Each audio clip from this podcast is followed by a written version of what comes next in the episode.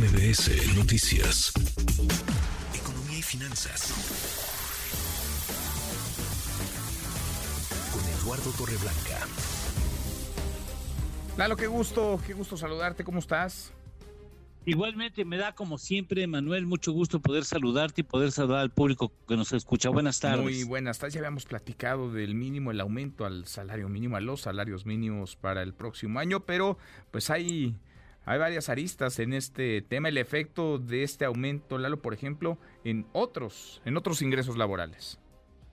Sí, eh, eh, valdría la pena preguntarnos qué ha pasado con esta voluntad incrementable y firme del presidente de la República por incrementar el poder adquisitivo del salario mínimo. ¿Qué ha sucedido en el resto de los salarios? Por ejemplo, ¿ha incrementado el empleo formal? Sí, sí ha incrementado, pero de manera marginal. Si tomamos el dato del Instituto Mexicano del Seguro Social, en diciembre del 2018 había 19 millones 827 mil trabajadores. En octubre de este año 22 millones 302 mil. Esto implica que en 59 meses se han creado 2 millones 475 mil empleos registrados ante el IMSS a un ritmo mensual de 41 mil 949, un, un ritmo bastante, digamos, mediocre o lento.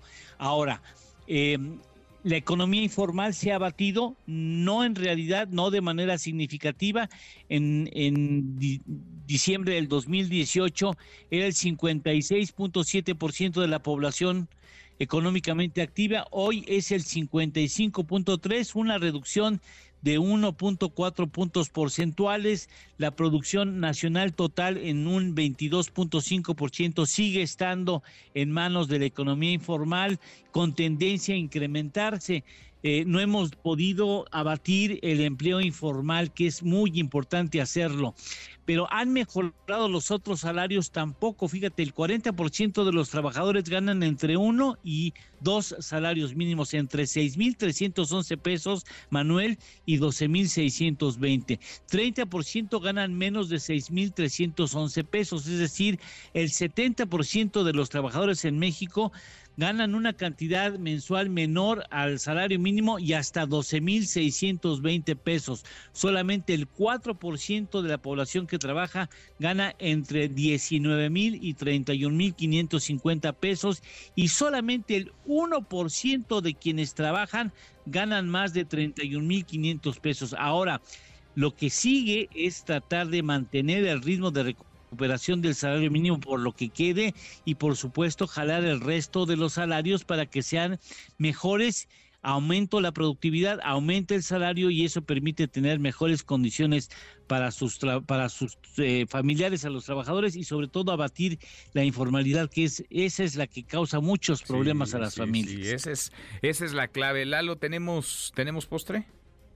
Claro que sí. El promedio del costo de una casa en California o en Nueva York, ¿dónde crees que sea más cara? En California. Bueno, uno pensaría que en Nueva York, pero no lo sé. Lalo, no sé cómo anden los, los precios. A ver, tú que andas buscando casa.